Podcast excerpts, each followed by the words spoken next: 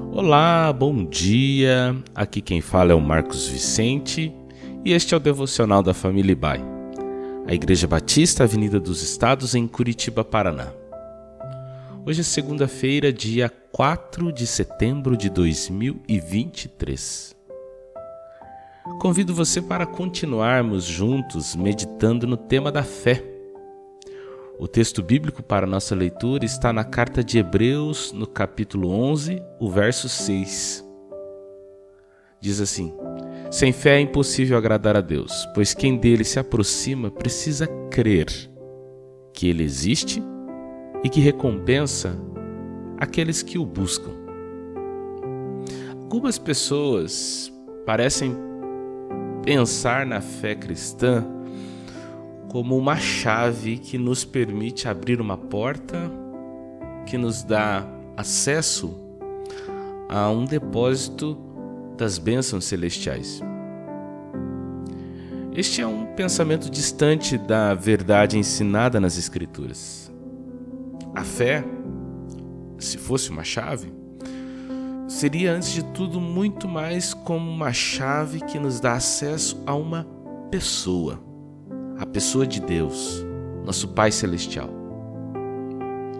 Não devemos duvidar de que Deus tem muitas bênçãos para os seus filhos. Mas quando a Bíblia fala de fé, de modo mais específico, aqui na carta aos Hebreus, ela fala da base da nossa salvação. O autor de Hebreus nos ensina que sem essa chave da fé é impossível agradar a Deus. Em outras palavras, sem a fé não abriremos a porta que nos aproxima e nos dá acesso à presença de Deus, o nosso Pai Celestial. O apóstolo Paulo, quando escreve que a salvação é pela graça, mediante a fé, lá na sua carta aos Efésios, no capítulo 2, verso 8, ele está dizendo que é unicamente através da fé que temos nossos pecados perdoados e que somos justificados por Deus.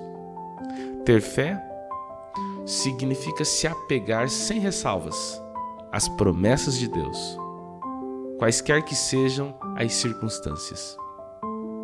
Às vezes seremos provados e outras vezes tentados. E é a fé que nos faz tirar o olhar de nós mesmos e nos faz colocar em Cristo. Isso significa olhar para Cristo como único e suficiente Salvador de nossas vidas. Significa confiar em Sua provisão e cuidado, apesar de todas as dificuldades que possam surgir.